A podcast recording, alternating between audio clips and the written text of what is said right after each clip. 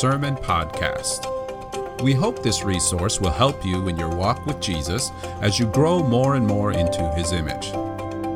For more information about Akigawa Baptist Church, please visit akigawabc.com. Now, enjoy the sermon.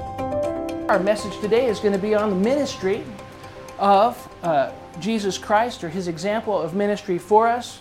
We'll find our place in Matthew chapter 9 and verse 35, and we'll begin reading there if you want to follow along.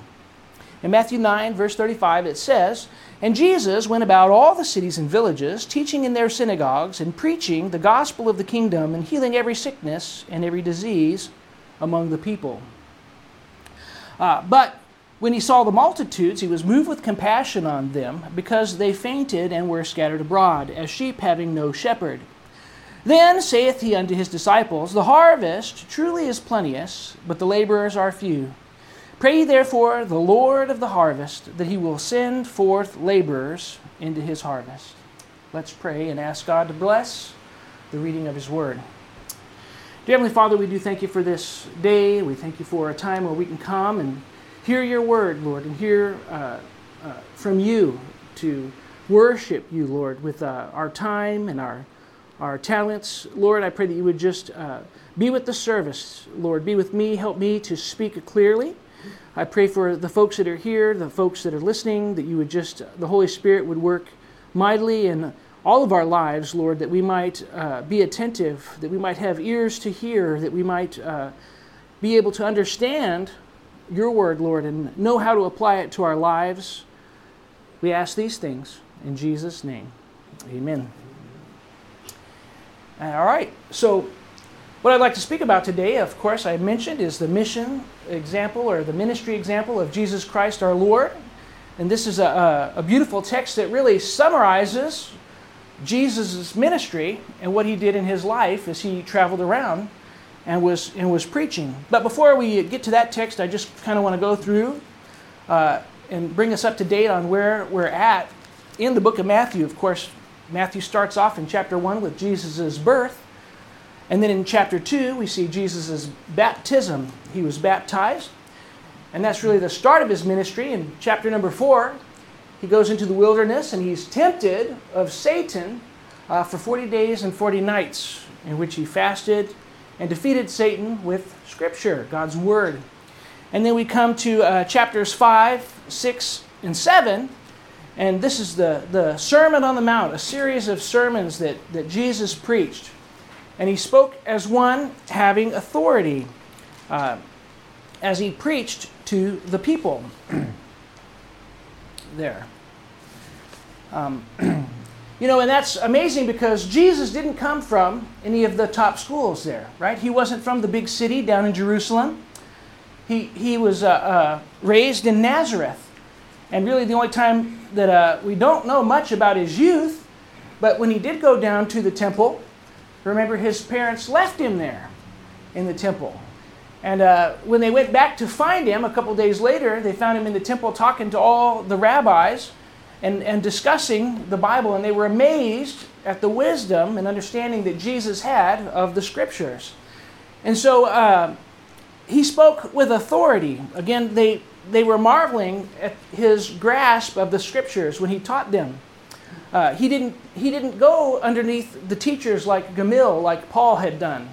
Um, he was just a simple carpenter from a small town or a small village in Nazareth. And yet he raised the bar on the messages that he was preaching, right? He, they, they taught, and of course it was the Ten Commandments thou shalt not uh, kill. But Jesus told them if you hate your brother, you're guilty of murder already. They said, Thou shalt not commit adultery.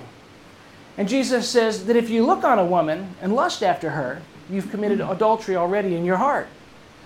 And so he uh, challenged the authority and the teachings of, of the Pharisees and the Sadducees and those that were in authority at the time.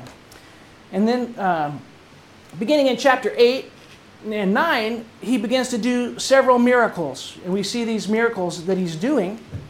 And uh, he, he has power to heal all types of diseases. He has power over the seas. He calms the storm. He has power over darkness as he gives sight to the blind. He has power over the dead to raise those that are dead. And then um, we get toward the end of chapter number 9, and we come to our verse text. Our main text is Matthew 9 and verse 35. And it says here that Jesus went about all the cities and villages, teaching in their synagogues and preaching the gospel of the kingdom and healing every sickness and every disease among the people. And this is the verse that I'm speaking about when I talk about it, does a great job of summarizing Jesus' life and his ministry. Jesus went, it says, to all the cities and villages. Oh, yep, back there. So he went to all the cities and villages. And so this shows us that he, he worked his way around to all the different cities and villages. And, and where did he do? He went where the people were. And we can do this today in our daily lives when we go to the grocery store, when we go uh, to school and drop our kids off at school and we talk to the other parents. Maybe. Some of us can talk to the other parents here in Japan. But uh, uh, we, can, we can be used of God uh, to spread His love. So, really, any, anywhere that Christ went, He had a ministry. But what was He doing? What was He doing? And this is the second part of that verse that Eli was showing earlier there. We see a threefold uh, ministry in our verse. And He was teaching. Maybe one more slide, brother. No. That's the one. We see here in the verse, he was teaching in their synagogues. He was preaching the gospel of, of the kingdom and healing every sickness and disease among the people. So we'll start with this. We'll break this down a little more. We'll start with number one. He was teaching in their synagogues. Now, synagogues is not a word we use much today. Uh, synagogues is, is really, really, ugh, really just means a meeting place, a gathering place. And so it was a place that they would gather to worship. And uh, these, these were uh, developed after the exile of Babylon. Remember, they were held in captivity uh, by the Assyrians and the Babylonians, and they had been uh, held captive. Until this time, they would go to the temple and worship. And so, after the Assyrians and the Babylonians had captured them, uh, then they had no temple. And they were slaves there in the, the uh, for the Assyrians and the Babylonians. And then as they began to exodus, uh, come back to Jerusalem to rebuild it, we see in Ezra and Nehemiah, uh, and rebuild the walls and rebuild the temple, they began to form these synagogues. And uh, the synagogue really is just much like our churches are today. It was a place that they would gather. And if you look at Josephus and what he writes about the synagogue, he, he says that they would begin with a time of thanksgiving. And so they would come in and give thanks for the blessings that the Lord had given them. They would sing songs of praise, much like we do. We sing uh, praise songs. They would give testimonies about what God is doing in their life and how God is blessing them and working in their life. And, and then it was followed by a prayer. And then after that, uh, they would open up the, the, the law of Moses, the, the, the old Pentateuch, and they would read from the law they would have a designated person read. Some churches still practice this today. They'll have somebody from the congregation get up and read the Word of God. And then the pastor will get up and preach his message. And that's what they would do. They would read from the book of Moses, one of the books of Moses, and then uh, they would have a, a, guest speaker or one of the leaders of the synagogue uh, teach this. And it's interesting when you, when you look at this uh, because when you study the Exodus, when they were coming out from Assyria and Babylon, of course, they'd spent 70 years there. So the elders were the ones that still read and spoke Hebrew, and not so much the, uh, their children, right? If you can call somebody in their 70s a child, if you were raised for 70 years in uh, a different country and, and learned to speak Aramaic from the time you were born all the way up, and maybe mom and dad taught you or tried to teach you, and maybe we were stubborn and we didn't want to learn the new language of our captors. But maybe you had to speak it because they didn't want you speaking your old language because they were fearful that maybe you were plotting something against them. And so, what I'm trying to say is, they spoke Aramaic, but the Bible was written in Hebrew, and the elders would get up and read that word in Hebrew. And then another elder, or even the same elder, would get up and translate it into Aramaic, which was the local language, the common language that the most people spoke at the time coming out of the captivity.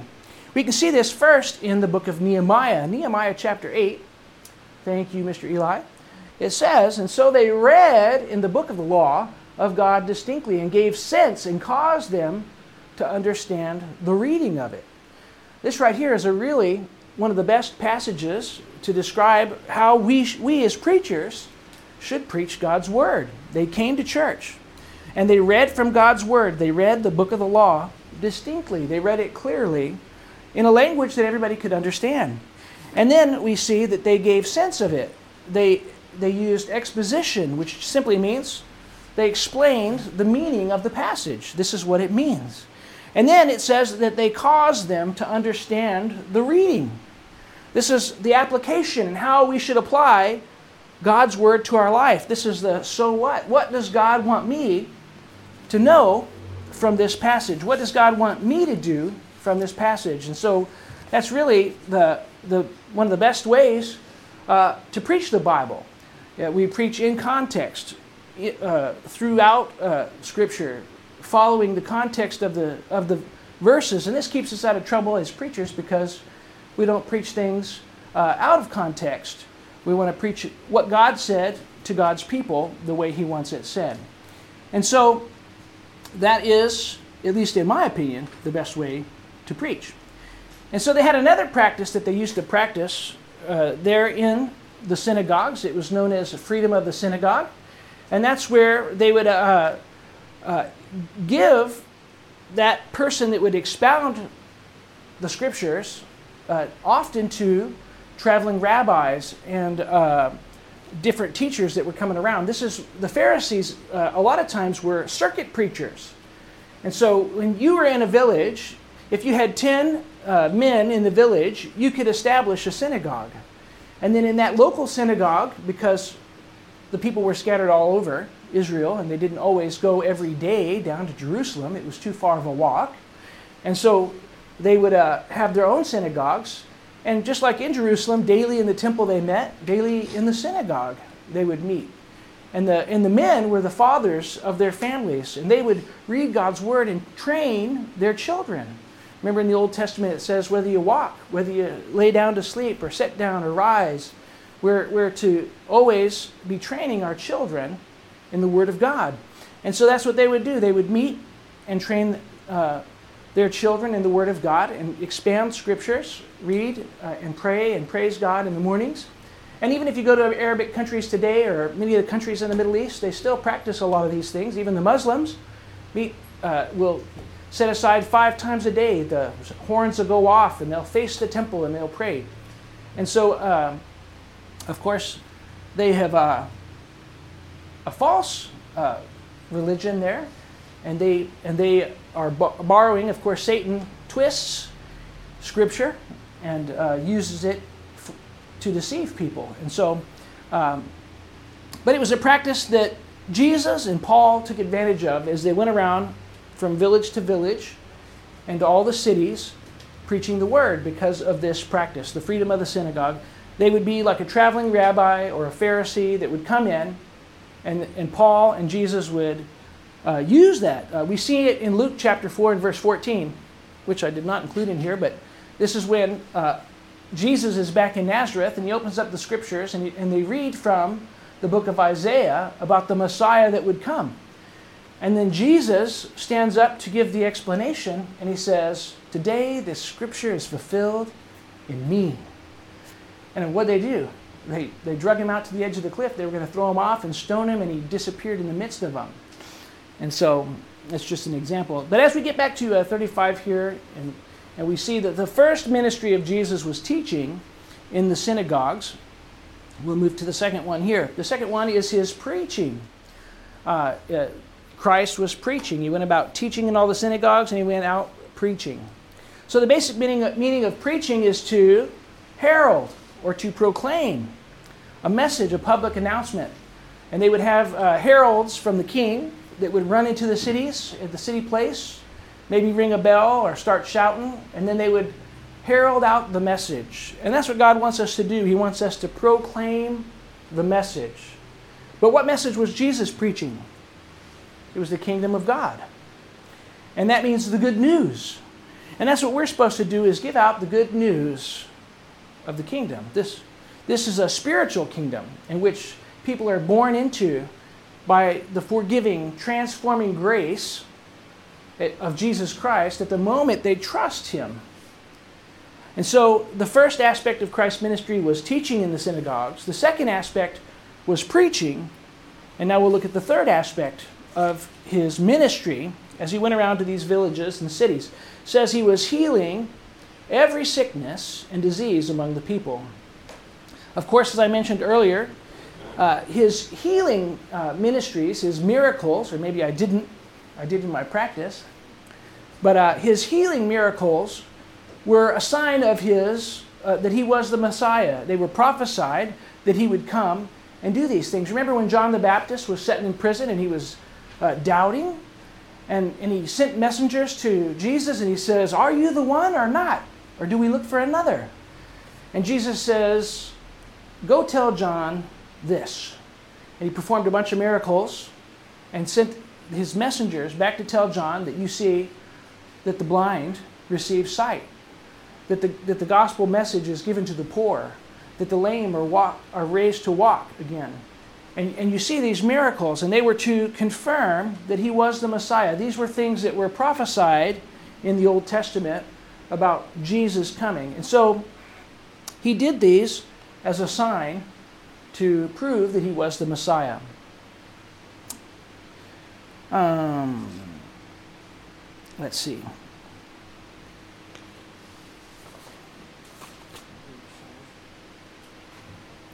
So, um, next I want to talk about a, a, book that I was reading by Dr. Paul Brand. And Dr. Paul Brand is a medical doctor. He's worked in uh, he spent his life working with lepers in leper colonies uh, around the world. And uh, he wrote this book called Fearfully and Wonderfully Made. Oh. And uh, this, this uh, book is really amazing. I, I like it a lot. Actually, uh, I think in one of the other slides I wrote chapter 18, but it starts in chapter 17. He's a scientist and so uh, and a doctor, and he gets real technical about cells and bones and all kinds of other things in there. But he's talking about uh, touch. And in his book, he, he asked or said that he often wondered why Jesus touched people when he healed them. Why would Jesus come up to a leper who is obviously uh, unattractive, diseased, unsanitary, smelly? Why would he come and embrace him? And in most uh, you know, we know today Hansen's disease, the, uh, the, leprosy that we know today, is not contagious by touch. But in those days, there were many other skin diseases and things that he was healing that were contagious. And what would cause Jesus to want to go up and put his arm around this person and love on him to heal him? Right? He's God. He spoke the world into existence. He said, Let there be light, and there was light. He didn't have to touch people. You know, in the military, we worked, I worked on crash recovery teams and uh, emergency response teams for disaster preparedness, and we form a triage. And there might be uh, people scattered all over the ground from a plane wreck or train wreck or whatever the, the case might be, earthquake. And you're, you, you, we start putting all the critical ones in one pile these is category A. And then we have category B. These are the guys with broken bones, and, and it's serious, but they're not about to die. So we're going to treat these guys first. And then we have this third category, and we're going to, uh, they're just scrapes and bruises, and we'll get to them as we can. You know, Jesus could have done that. It's, he, he sent his disciples out ahead of him uh, in, in some of the uh, areas of Scripture that's right after this to go and preach before he would get there. He could have told them, sent them ahead of time, and said, Hey, Jesus is coming. Jesus is coming. I want you to get all the lame people over here. We'll put the lepers over here so they don't contaminate anybody else. We'll get all the blind people over here. And then he'll be here in a couple days and he could just stand up and say, You're healed. He could have healed everybody with his voice. This is the interesting part of Dr. Brand's book. He goes on for almost two chapters about touch and experiments that they did with monkeys that led to babies. Back in the 1920s, they were having all these ba- abandoned babies that were in the hospital and they were dying almost at 100% death rate. And then they had this lady named Anna who would go in, she was compassionate for the babies, and she would spend several times a day holding and loving on just as many babies as she could. And the babies started surviving. The death rate started dropping because they had touch. And that's how we can identify with each other and show the love of Jesus through touch. We may not be able to perform miracles, but we can put our arms around somebody that lost a child and weep with them and tell them that we love them and we're praying for them. And he made an impact in these people's lives. Picture this from the view of the leper. He's got this disease, and of course, in their custom, they kick him out of the village and they send him off to himself and they make him scream, unclean. They lose their families, their jobs. They have nothing. No one wants to be near him. Nobody wants to touch him. Nobody wants to have anything to do with him. They're isolated and lonely until Jesus comes and touches them. And he does more than just touch them, he heals them. He does the unthinkable. He loves the unlovable. Do you get the connection here? I, I look at leprosy here is the picture of us and our sin. We're dead in our trespasses and sin. We're unlovable. And yet He loves us. And He's reaching out for us to heal us. So when we bring the leper to the healer, he lovingly embraces them. When we bring a sinner to Jesus, he heals them. And so the next part of our message, we'll see his motive. Verse number 36. It says, But when he saw the multitude, he was moved with compassion on them, because they fainted and were scattered abroad as sheep having no shepherd. So we see that his motive was, was his compassion. And so uh, you can leave it here, buddy, for a minute. I always go back to my, uh, my youth growing up in England when I was going to school in England. Uh, we lived in the sheep herder area of England, and there were shepherds. And I remember one day on the news they were showing uh, uh, the fields. There was a, a pack of wolves going around, ravaging all the flocks of sheep in the area. And that was big news where we were in our little country town of England where they had a lot of sheep. And so they put that on the news and, and they're showing the, the scene after the wolves went from farm to farm, not eating the sheep, just killing them, like Satan, as a roaring lion, roaring lion, seeking about whom he may devour. And they were wounded and they were scattered abroad like these sheep laying dead and wounded all over the field in the newscast. And no doubt the Lord saw that and he could see that they were hurt, that they were broken, that they were, they were really what he says. If you go to the next slide, he was moved with compassion. Yeah, for them. Because they were sheep with no shepherd. Who was supposed to be their shepherds? The Pharisees? The Pharisees didn't care. They didn't care for them. They didn't relieve them of their burdens. they added more burdens to them. Well, you need to do this, and you need to do that, and you need to do this. And they added more rules and regulations, man made rules, and added burdens to them. And Jesus said, Come unto me, all you that labor and are heavy laden, and I will give you rest. Rest. Because we don't have to do all these things. Because Jesus died for us, He paid the penalty for our sins. And we don't have to do all these rituals anymore. So finally, our next we see his methods. Verse 37 says, Then he saith unto his disciples, Truly the harvest is plenteous. All right, now the harvest in scriptures is, is pictured several places as judgment. There are several uh, places we could look at uh, Isaiah, Joel, Revelation 14 and verse 20. But let's look at just one parable that the Lord uh, gives in Matthew chapter number 13. Matthew number chapter number 13. It says in another parable uh, he put forth unto them, saying, The kingdom of heaven is likened to a man which sowed good seed in his field. But while men slept, his enemy came and sowed tares among the wheat and went his way. And in the times of harvest, I will say to the reapers, Gather ye together first the tares, and bind them in bundles to burn them, but gather the wheat into my barn. By the way, I made those bold face there. That's not in the original text, just so you know. And he answered and he said unto them, He that soweth the good seed is the Son of Man. Next verse. And the field is the world. So the good seed is God and His Word, Jesus. And the field is the world. The good seed are the children of the kingdom. These are believers. But the tares are the children of the wicked one. These are those that don't believe.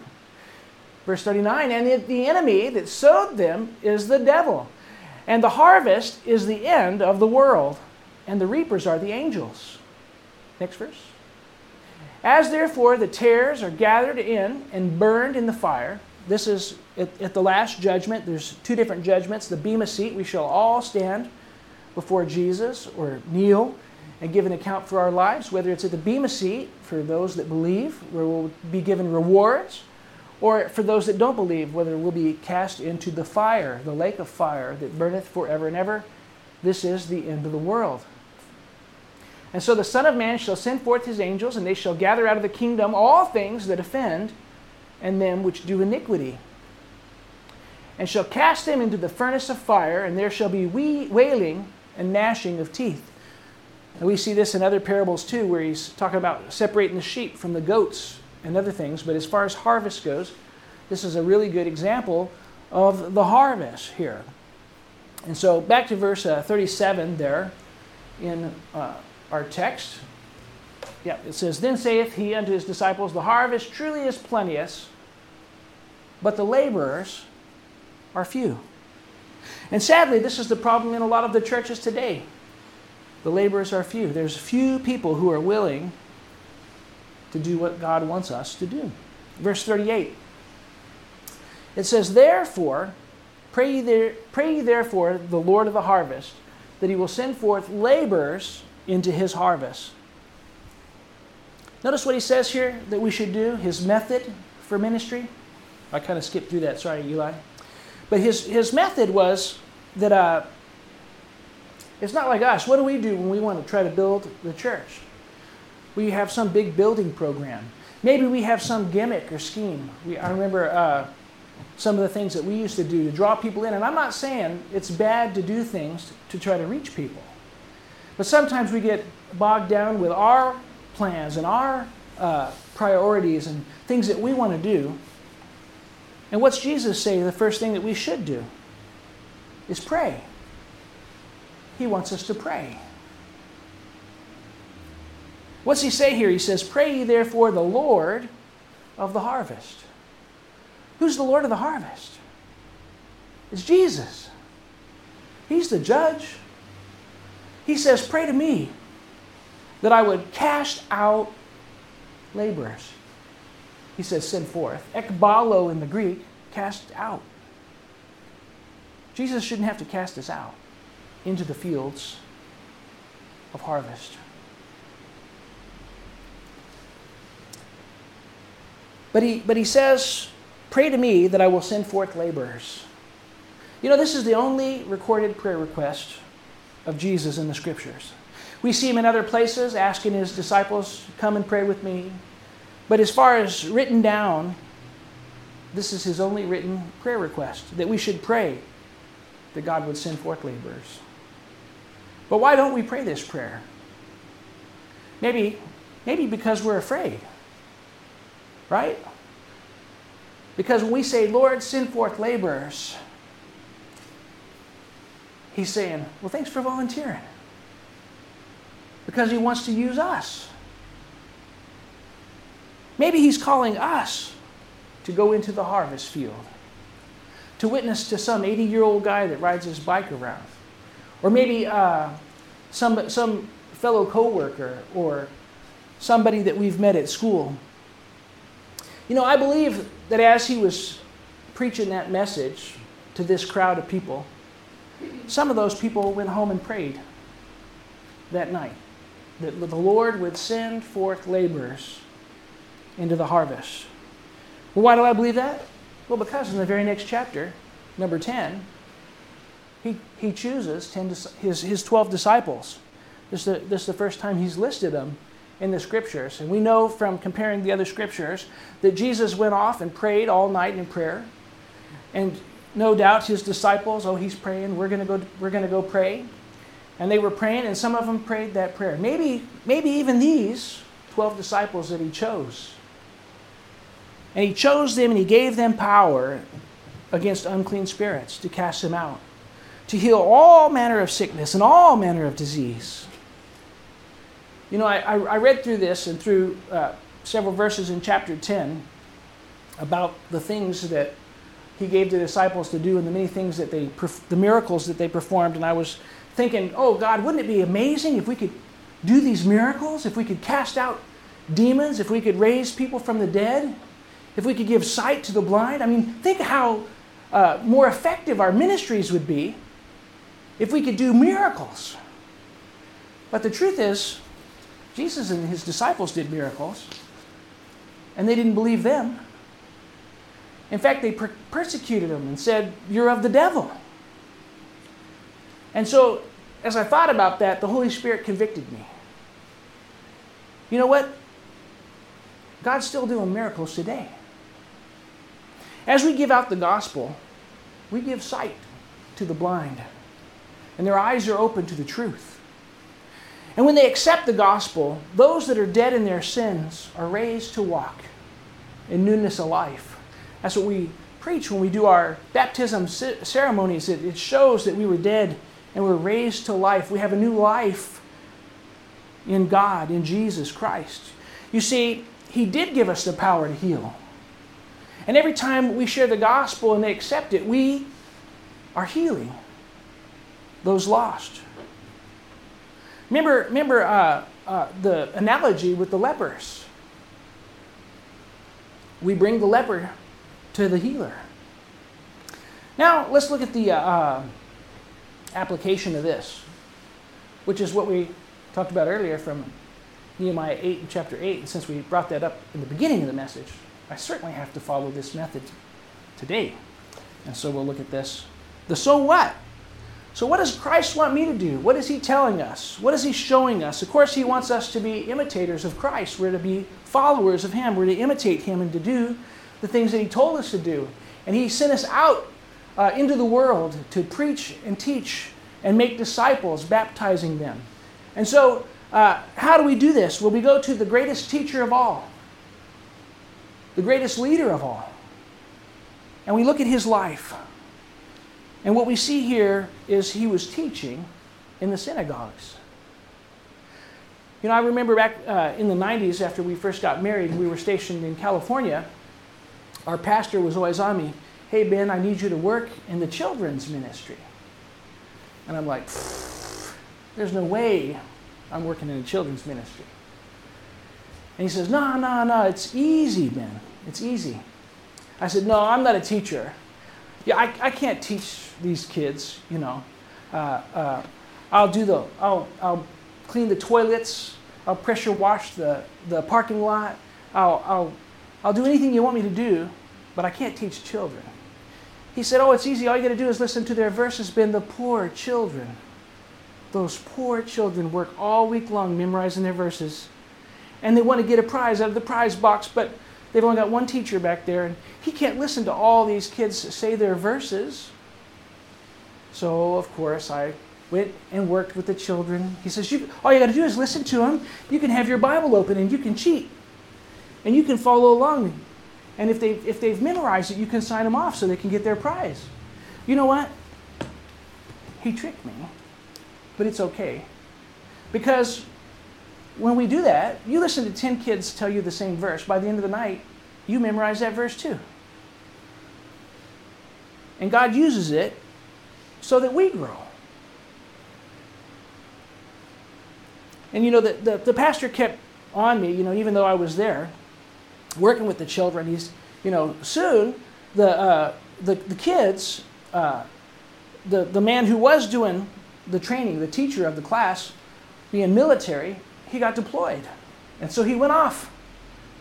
And, he, and they're like, ah, ah, man, you're already working with the kids.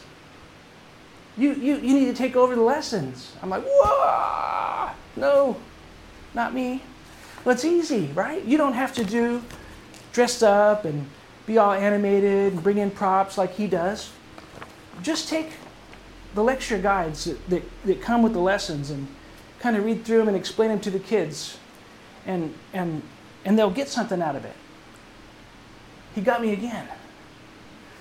But you know what? When you go home and you prepare to teach a message to the children, God does more work in your heart, probably, at least in mine, in my view, when I was doing it, than He did in the kids. And so God uses these things, and He wants us uh, to get involved somewhere, whether it's cleaning, whether it's greeting visitors, whether it's uh, helping out in the children's program or in the nursery or in the video production or, or different things. The point is that God wants us all, He has a place for everyone in the ministry. And even if you're planting flowers, what an amazing gift to come and plant flowers. All year long, we have beautiful flowers in front of the church because one of our members loves to serve Jesus in this way. And it's a picture, to me at least, of that new life. Those flowers bloom. We have new flowers out there. And maybe because it's so hot in the summer, they'll die in a couple of weeks. It's like us, we're battered around in life. But we have the hope.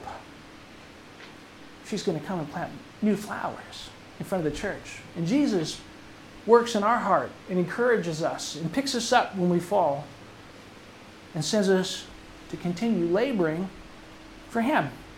Secondly, they were preaching the gospel of the kingdom.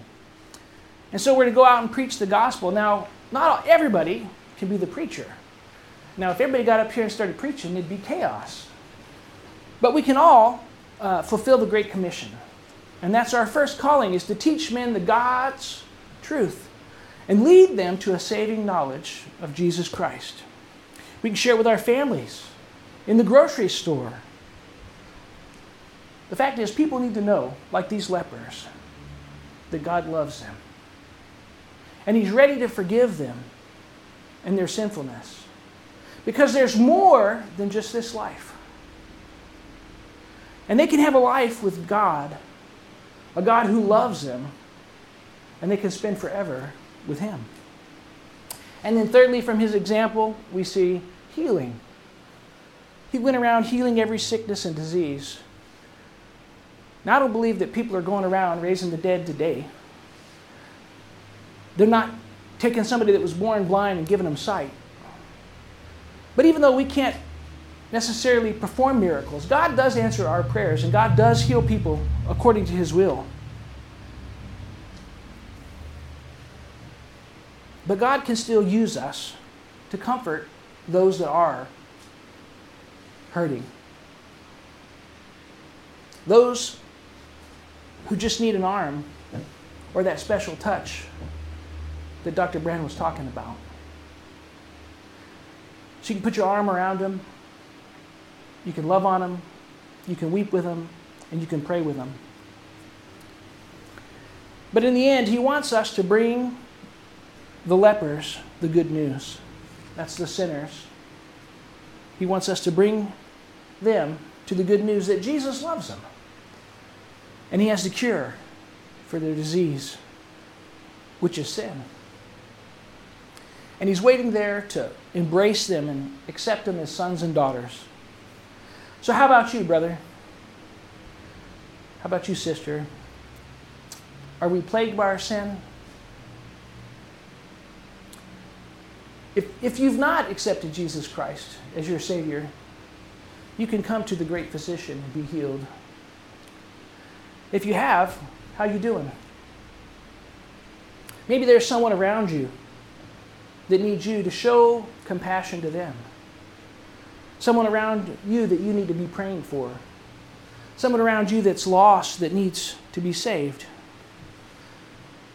Yeah, we can come up with a great scheme or program, try to get them to the church. But what did Christ want us to do? Pray.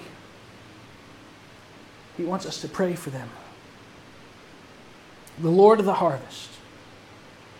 And maybe God wants to use you in the harvest. Maybe you need to pray and ask Him to send you, to use you in any way He can. That's my prayer. Let's pray. Dear Heavenly Father, we do thank you for your love for us, for your life and your ministry, and how it's recorded in your word, Lord, that we can trust you and your promises that you love us. And Lord, uh, we know you love our loved ones too. We know that you are not willing that any should perish, but that all shall come to repentance. And Lord, we pray for these lost loved ones, Lord, in our church, even family members that need to be saved. And Lord, we've gone to them, but they won't listen to us. And sometimes they'll listen to somebody else, or sometimes they'll listen to a circumstance, Lord. And although we don't want them to suffer, Lord, we pray for whatever it takes. And that's a hard prayer. But Lord, whatever it takes, that they might know you, that you might send someone to them to explain your love for them in a way that will melt their hearts and not harden it. Lord, we pray that you would use us to make a difference in the life of someone that's hurting, someone that needs you. Lord, I think of our pastor and his family and his wife. I pray for healing. Lord, we can't heal, but we know you can.